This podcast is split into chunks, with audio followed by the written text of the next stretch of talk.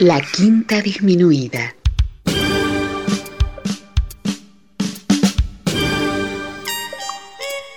Jazz desde la ciudad más cercana al cielo.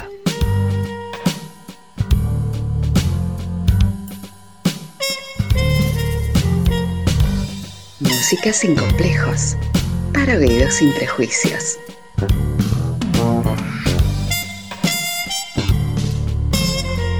Una producción de Nicolás Peña.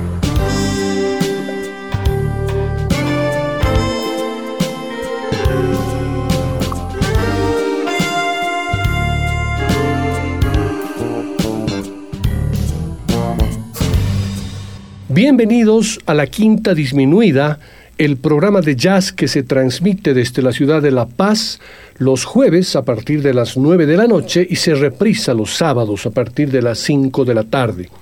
El programa también lo pueden escuchar en el día y la hora que ustedes deseen a través de las diferentes plataformas en Internet. En el blog www.quintadisminuida.com en Spotify en el usuario La Quinta Disminuida y en Google Podcast en el mismo nombre de usuario. Muchas gracias siempre por su compañía a lo largo de todos estos años.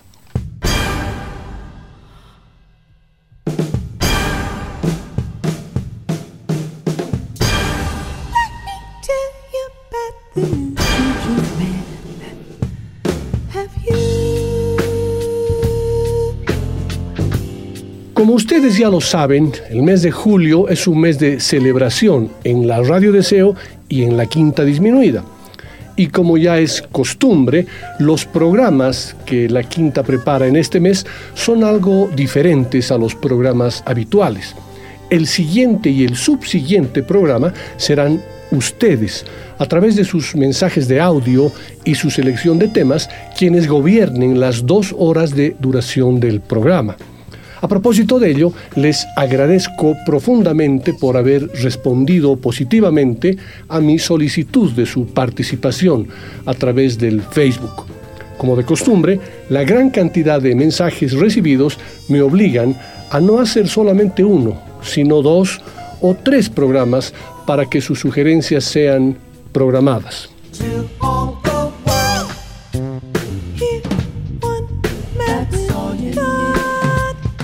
Para el programa de hoy, jueves 6 de julio de 2023, quiero compartir con ustedes una especie de retrospectiva de algunos programas del pasado.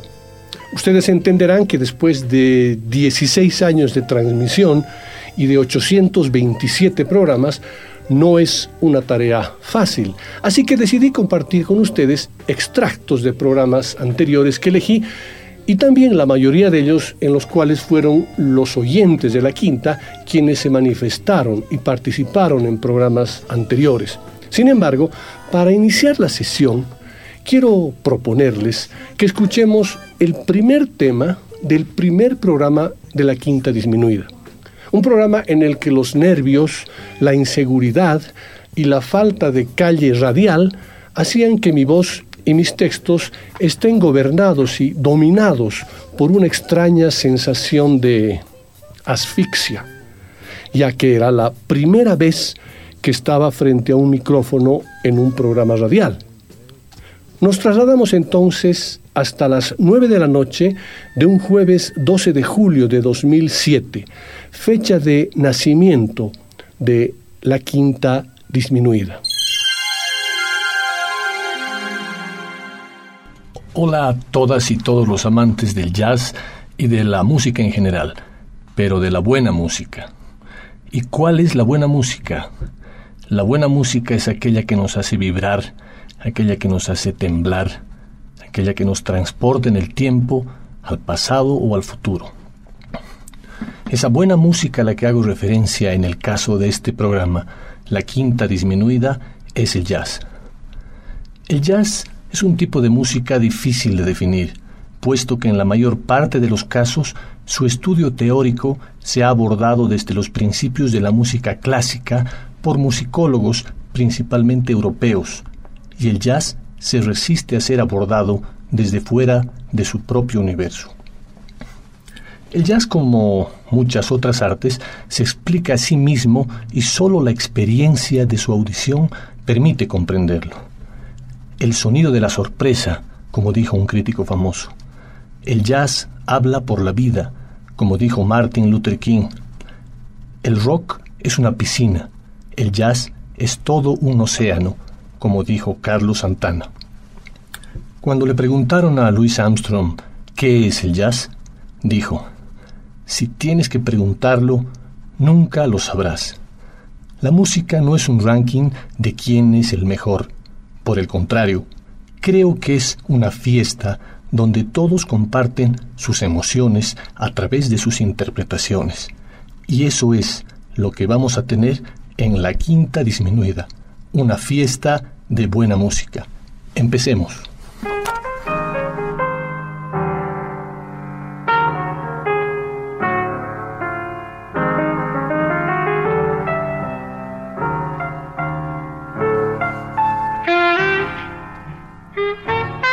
Nadie me vea, aunque nadie lo sepa, me encojo de hombros para las estrellas el nombre de la estrella es ajenjo. Volvemos a lo de siempre. Esto lo estoy tocando mañana. Este texto corresponde al relato de El perseguidor de Julio Cortázar basado en la vida del saxofonista Charlie Parker. Esto lo estoy tocando mañana o yo meto la música en el tiempo son frases que describen perfectamente el conflicto de Charlie Parker con el tiempo y que se ven reflejados en su música, como en esta interpretación de Loverman que escucharemos a continuación, en esa trágica sesión después de la cual Parker incendió la habitación de su hotel y posteriormente fue internado en un hospital psiquiátrico.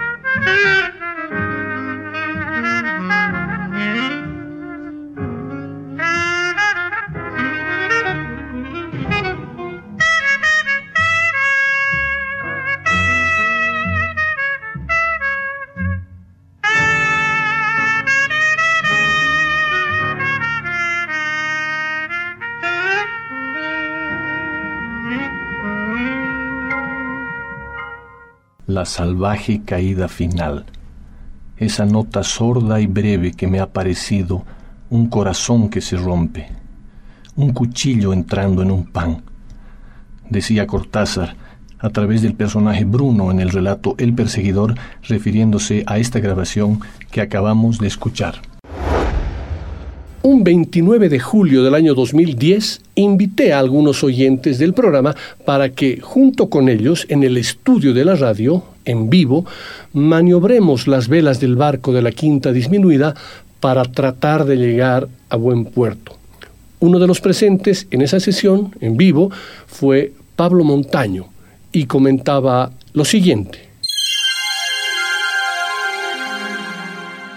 Tema que les traigo es de un disco, uno de los mejores discos de jazz, que es el Something Else de Cannonball Adderley. Y la canción es For Daddy O. Y creo, según yo, es blues y jazz, porque tiene 12 compases, pero... Es del disco negro, ¿no? Eh, sí. ¿No? Y en este disco está Miles. Está Miles, está Blakey, y pero esta canción ha sido compuesta por el por el hermano de Canon. Nat Adderley. Sí. Una maravilla. Sí. ¿Quieres decir algo más o quieres que vayamos directamente eh, después? Ah, sí, cuando termina la canción Mike dice algo lindo. ¿Ah, sí? Sí. Entonces la vamos a escuchar hasta el final.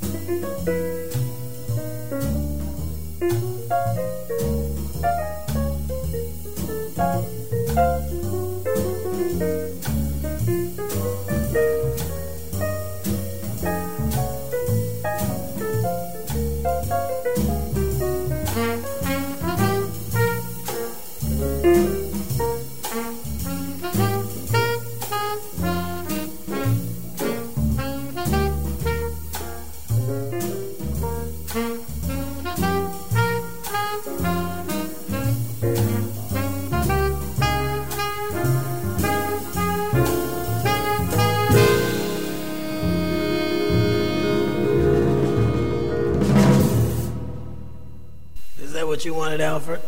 ¿Qué dice Miles al final? Eh, le dice al productor, ¿es eso lo que querías, Alfred? Alfred Lyon, seguramente Sí. el productor. Lo malo es que la decisión de Cannonball, desde mi punto de vista, es hacer su disco solista y contratarlo a su jefe, Claro. Miles. Este es un disco bien Miles, a pesar de que está bajo, bajo el liderazgo de, de Cannonball Adderley, pero tratar de ser líder en una sesión con Miles Es difícil. imposible. ¿no? Sí. Pero ¿qué, ¿qué cosas más te trae este disco que lo has escuchado con detalle, conoces los temas muy bien? Eh, creo que la versión de Autumn Leaves es la más bella de todas. sí, sí, sí. Y muchos dicen que esa, esa versión es de Miles. Y no es de Miles. O sea, está en un disco Claro. de Cannonball, ¿no es cierto? Pero, pero Sí. es un disco hermoso el Something Else. Yo estoy entre- el tema para mí de este disco, el Love for Sale, Es, es un tema pucha, hermosísimo. Y se nota cuando toca Cannonball, a pesar de que está tocando un blues, que es un tipo bien alegre, es un tipo bien jovial, es un tipo que, que- que disfruta mucho de, de tocar. Eso no quiere decir que otros no lo hagan, sino que se, se siente otro tipo de, de vibración en, en su, en su- en su sonido. En ese mismo programa, otra de las invitadas era Roxana Colibrí, una asidua oyente del programa, quien además, por culpa de la quinta disminuida, entre otras cosas, hizo su tesis de grado relacionada al jazz, bajo el título de A la izquierda de Charlie Bird Parker, ensayo crítico, leer jazz, escuchar la escritura en El Perseguidor, de Julio Cortázar, del año 2018. Escuchémosla a Roxana la vez que estuvo en el estudio de Radio Deseo en la quinta disminuida.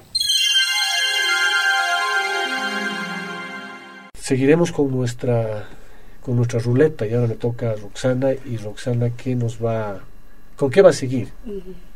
Yo sí realmente voy a improvisar porque yo preparé solo un tema y ahora les voy a presentar creo una de las canciones que más me gusta.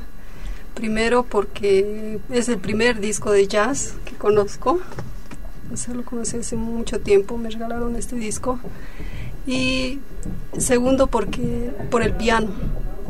Lil Mays creo que es yo no sé nada de música, pero sí hay una intensidad, hay una fuerza así en este tema que me encanta. Y además eh, tengo que agradecer este disco, que ahí es donde yo lo he conocido a Pedro Aznar. Entonces, este es el tema que se llama Tear Winds. Pero seguiremos un poquito comentando con este disco, eh, Roxana, porque creo que es muy importante lo que dices. El pianista de Pat Metheny dicen que es la mitad de él. O sea, que nunca Pat Metheny hubiera podido tener el sonido que tiene de no ser por el por Lyle Mays, digamos, ¿no? Entonces, lo que dice Roxana es, es bien cierto. Es, es, es, más, los discos solistas de Lyle Mays eh, suenan a Metheny, pero eso no es tan cierto, sino que suenan no, a él mismo. Él tiene una fuerza así especial, fuera sí. de... Bueno, yo no lo conozco mucho a Pat Metheny, pero se, en esta canción en especial, así, el, el piano es toda una magia, ¿no? O para mí hay una fuerza y un color, no sé. A ver, vamos con el tema. Vamos con el tema, Rufo. Ya me he hecho preocupar, Roxana, con el tema.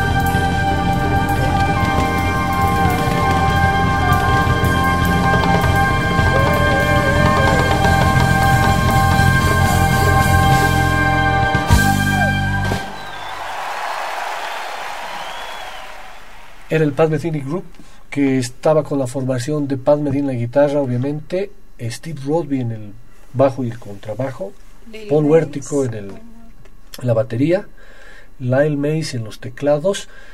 Y Pedro Aznar en todo, menos el bajo. Y con hermosa voz. Claro, lo que pasa es que Pedro Aznar le da un toque, un color a la forma de cantar necesariamente que no tiene que tener texto, ¿no es cierto? Y desde ahí, yo creo, desde el primer disco donde entra Pedro Aznar, desde el First Circle, es donde se puede ver que hay una tendencia en Pat Metheny a tratar de utilizar la voz como un instrumento, ¿no? Lo había utilizado Armando Marsal un poquito antes con eso, pero creo que Pedro Aznar es el que es más contundente Acá está con eso. Armando. Está Armando Marsal tocando Armando percusión, ¿no? No, también haciendo los coros. ¿Ah, sí? Sí. Lo que pasa es que creo que este disco es cuando eh, Pedro vuelve nuevamente con, con Pat Metheny. O sea, vuelve a la Argentina, graba el tango eh, con Charlie García y recién se y vuelve a ir para grabar con, con, con Pat Metheny. Pero es un disco y es un tema maravilloso el, el, álbum en vivo de esa, del Pat Metheny Bellísimo. Yo, yo he escuchado otros trabajos ¿no? de Pat Metheny, pero cuando lo escucho sin, sin el Pedro Aznar, o será que lo adoro tanto a Pedro Aznar, sí, es otro sonido, otra esencia. Sí, y, y, no ha grabado mucho tampoco con el Pedro, ha grabado pocos discos, ¿no? No, no ha grabado mucho, pero lo que ha hecho así, por lo menos este disco es para, para mí maravilloso. Sí, es cierto. A lo largo de estos 16 años de Quintas Disminuidas tuve el privilegio y el placer de entrevistar a una gran cantidad de músicos bolivianos vinculados de una u otra forma al jazz. Estuvieron en la quinta eh, Yayo Morales, Grillo Villegas, Álvaro Córdoba, Javier Saldías, Álvaro Montenegro, Carlos Fischer, Carla Casanovas, Poche Ponce, Jorge Villanueva, que en paz descanse, Verónica McNamee, José María Santalla, René Saavedra, Walter Gómez, Willy Velarde, Lucas Conradi, Marcos Castro, Tero, Danilo Rojas, Martín Castillo, el baterista argentino Oscar Yunta, el grupo Alcachofa Trío y una frustrada entrevista al grupo Efecto Mandarina que desapareció de mi disco duro. Algún momento reprisaré estas entrevistas. También tengo una entrevista pendiente con el charanguista Rashid Ali, que prometo cumplir en el mes de agosto. Disculpas por el retraso, Rashid. Sin embargo, un 29 de octubre del año 2009 tuve el grato placer y privilegio de entrevistar a un músico fundamental en los inicios del jazz en Bolivia, un pionero, un pilar fundamental, Johnny González. Johnny, todo el mundo conoce de alguna forma la historia de su música y de aquellas épocas gloriosas, pero yo quisiera que nos cuente un poco cómo comenzó toda esta historia del, jazz en La Paz, digamos, que también se puede aplicar al jazz en Bolivia, pero cuéntenos un poco cómo empezó todo. El jazz eh, no se escuchaba en la ciudad de La Paz. El conservatorio tampoco tenía, digamos, eh, ningún interés en la música de jazz. Y eh, lo poco que existía estaba dentro de un sistema que podríamos llamar muy cerrado, social, en que eventualmente eh, mis parientes, ¿no? como don Carlos Arteaga, reunía un grupo de, aficionados en su casa, que eran en realidad los eh, extranjeros que habían venido como Foteco, esta, gente antigua que vino de Alemania y que tocaban en la casa, ¿no? Pero no había absolutamente ninguna ah, forma de, supongo que no había de hacer eh, funciones públicas, ¿no? Es mi tío que prácticamente me, me dio el espíritu para empezar con el jazz. Él tocaba piano, y eh, yo recibí eh, como herencia, podemos decir, un piano. sí. Entonces, además de la herencia espiritual, ¿no? Y una pila de discos de 78 revoluciones, en cuya mayoría estaba la música de Louis Armstrong. Y de ahí a concebir la cueva del jazz. Ah, no, eso ya es otra historia, porque lógicamente eh, la primera función pública, digamos, de este tipo de, música en un contexto que entendemos por jazz. No estamos hablando de otro tipo de música parecida al jazz. No, porque habían grupos que se llamaban jazz y típica, que era otra cosa, ¿no? Pero eh, realmente fue, pienso, un esfuerzo nuestro. Y eso fue la cueva, pues, ¿no? ¿Qué, año, nace la cueva del jazz? Eh, prácticamente la empezamos a, fundar en los años eh, 66, 67, ¿no? Era la casa eh, antigua de don Raúl Salmón, en la calle Indaburo. Indaburo, ¿no? Indaburo. Indaburo, a una cuadra de la Plaza Murillo. Y ahí funcionaba la cueva del jazz. Claro, claro. Nosotros eh, adecuamos porque era un edificio vetusto muy hermoso, antiguo, y que estaba prácticamente cerrado, ¿no? Y Salmón dijo, bueno, uh, que usted, pues yo los, lo fuimos a visitar, a pedirle que nos proporcionara un espacio. Ahí empezó la historia, ¿sí? Yo metí mi piano, ¿no? Que había que subirlo por unas gradas y era una escalera larga. Y lógicamente invité a unos músicos extranjeros que estaban de paso, ¿no? O sea, pero eh, honesto y sinceramente, en ese momento eran extranjeros, ¿no? Se podría decir que yo era el, único boliviano que tocaba. Esta gente que era de paso, que venía por efectos de las ayudas extranjeras a Bolivia, y tú conoces... Cuerpos de paz y claro, esas cosas, tocaban pues conmigo, ¿no? Pero eh, voy a mencionar a uno de los primeros músicos bolivianos que ha tocado conmigo y que merece respeto porque hay gente que no, no se acuerda de él, que es el Luchito Mejía. Ah, trompetista. Sí, señor. Gran trompetista, sí, claro. Un trompetista que vino al club y me dijo, bueno, yo quiero tocar jazz, ¿no? Yo no sabía realmente... Si estaba hablando en serio. no, no, sencillamente eh, podríamos decir, y que él no se enoje, le hice una prueba, pues, que era lógico, ¿no? entonces le dije, mira, toma estos discos, ¿no? Y escúchalos. Si puedes tocar esto, vas a entrar, no hay problema. Y me sorprendió por la extraordinaria capacidad y técnica que tenía el hombre, porque lo imitaba Armstrong perfectamente. Que ya es, que ya es harto imitarlo a Armstrong, Imagínate, ¿no? Es decir, no digamos perfectamente, pero extraordinario. Inmediatamente lo pusimos a tocar.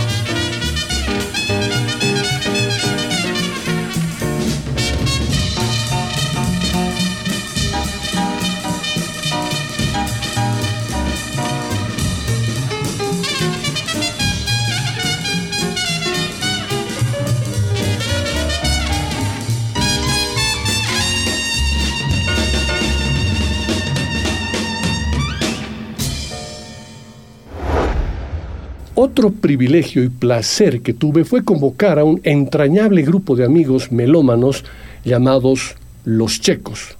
Estuvieron en tres ocasiones a lo largo de estos 16 años, pero la primera fue un 5 de noviembre de 2009.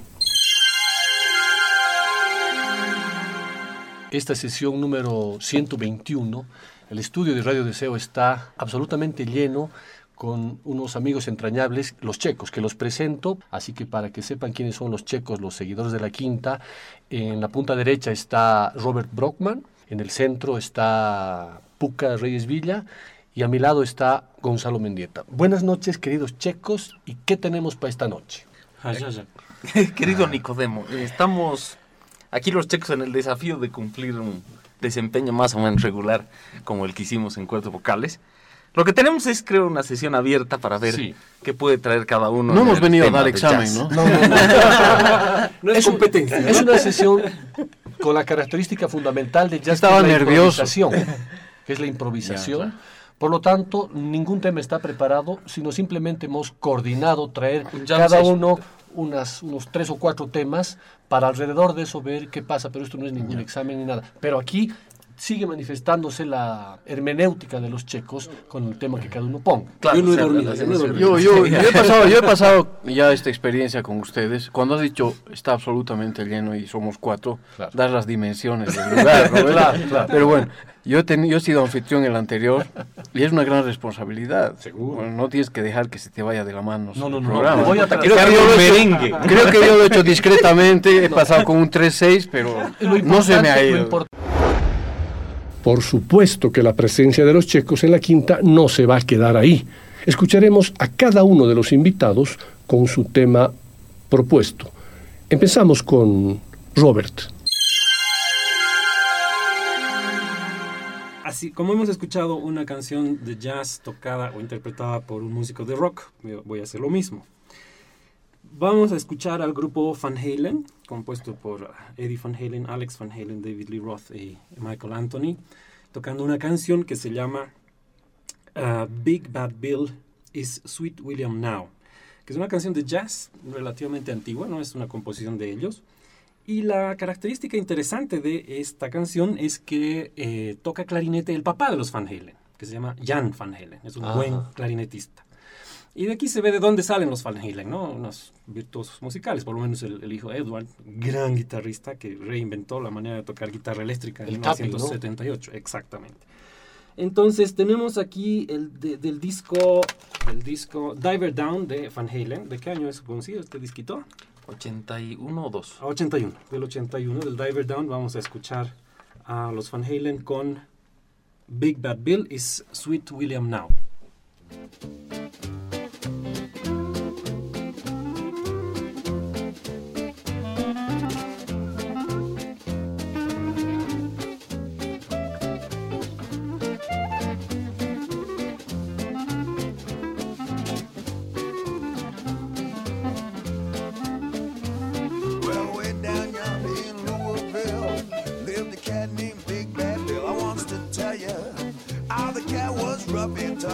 His stuff. Had the whole town scared to death when he walked by. They all held their breath. He's a fighting man, sure enough.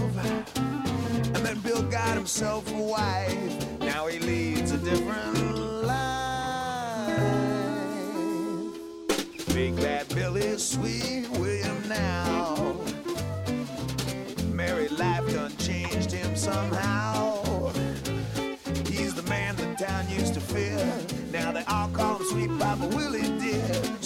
Than Samson, I declare, till the brown skinned woman's bobbed his hair. Big bad Bill don't fight anymore. No, no, no.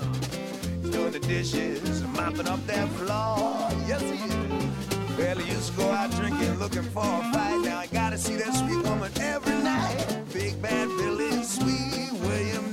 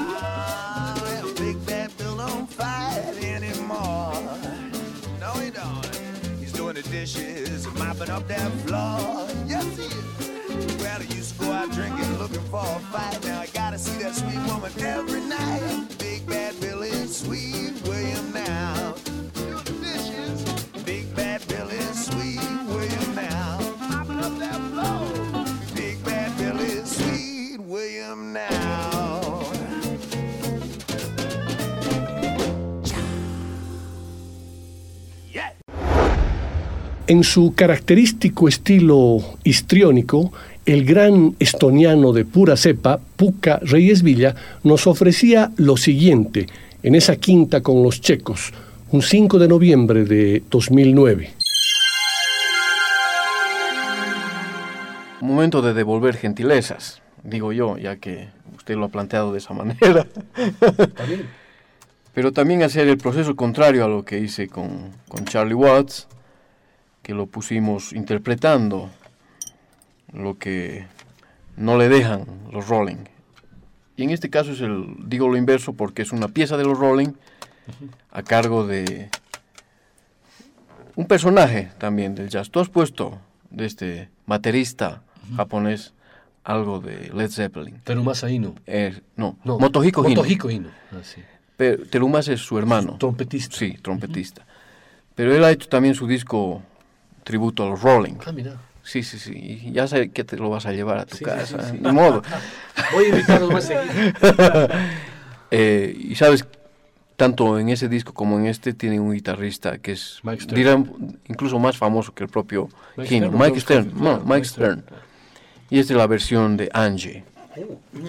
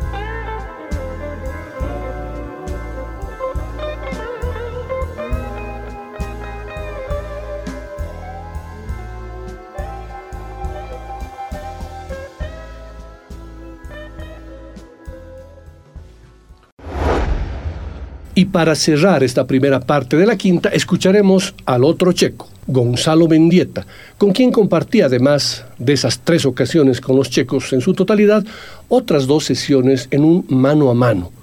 Pero esta que les presento ahora fue su participación en la quinta disminuida hace 14 años junto a los checos. A ver, O- o vas a voy a hacer un poquito, venta. sí, que Usanaca y me voy a quedar en la onda. Pero a ver, sobre todo por eso, porque cuando ayer eh, Rockman me fregó la noche diciéndome, ¿qué vas a poner?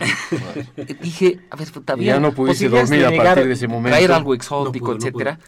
Y al final me quedé, a ver, voy a llevar lo que me gusta. Y este es un clave ejemplo de eso. Obviamente, De eso se trata además. no hay secretos en lo que viene, es la voz. Claro. La voz. Oh. Absolutamente Es- respetado es la por voz. todos Por todos. nosotros. Pero con algunas peculiaridades. Salvo nuestro amigo, pero bueno. Ah, Sí. Pero hay unas peculiaridades en esto. Jim Morrison. Esta es, una, esta es una gran canción que se llama Porque Jim Morrison era un gran admirador de, de la voz que hablas tú. Pariré. La canción se llama One for My Baby y es una de las grandes canciones. Tiene una peculiaridad. Primero, esta es una versión alternativa que recién ha sido lanzada, grabada el 58 con el acompañamiento en piano de Bill Miller. Claro. Lo curioso es que Bill Miller ha grabado hace 4 o 5 años la misma canción con Robbie Williams, ya viejito. Claro. Eh, Sí. Y esta es la historia es fantástica porque es básicamente un ñato hablando con el mesero cuando el mesero ya quiere cerrar el boliche. Claro. Y él le cuenta de sus amores y todo. Le dice one for my baby, un trago por, my, por Podría mi ser una- chica y otro más me. por el. Podría ser una canción para Tom Waits también. Sí. que O sea, habla de ese tipo nos de cosas. estás diciendo que va a entrar ahora The All Blue Eyes. Sí, y The Voice.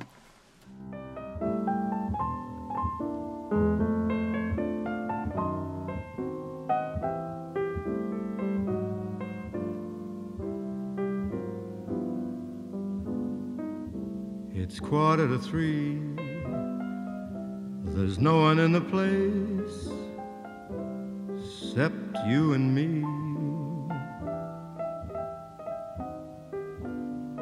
So set 'em up, Joe. I got a little story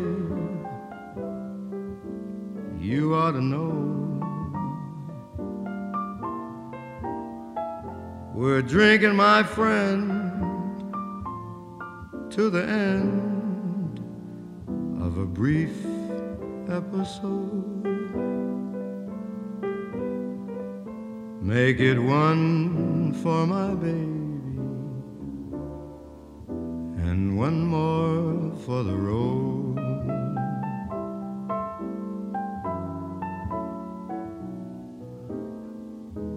I got the routine. Put another nickel in the machine. Feeling so bad. Can't you make the music easy and sad? I could tell you a lot, but you gotta be true to your code. Make it one for my baby and one more for the road.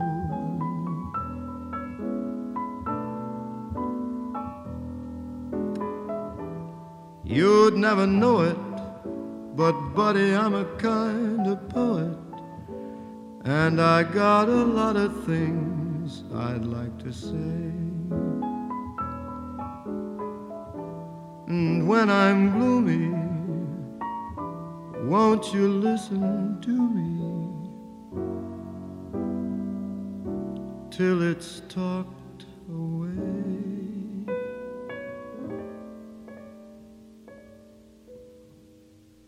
Well, that's how it goes.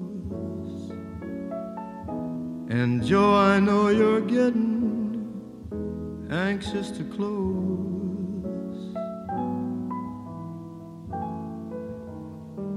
And thanks for the cheer. I hope you didn't mind my bending your ear.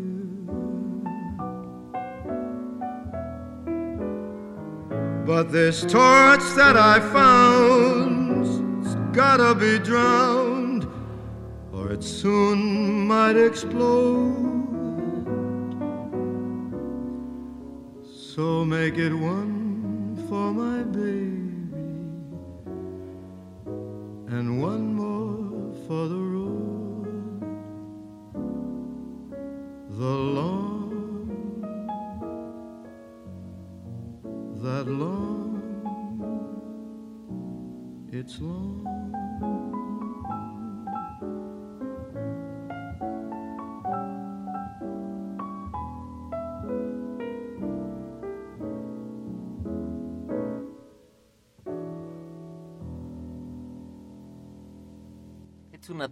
saloon song, es una Sí, canción sí, de salón. Las que más le gustaban a Sí, Jazz de sí, salón. sí, Yo he traído algo. sí, ¿no es cierto? Y, Sí, y- en el y- y lo bueno de la letra es que además reconoce quien canta que puta Joe está ansioso de cerrar el boliche y el otro sigue cargoseando. ¿no?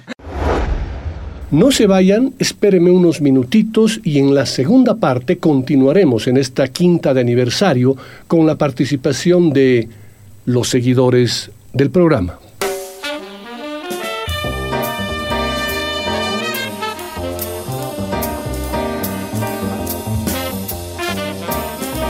Después del corte, volverá el swing de la quinta disminuida.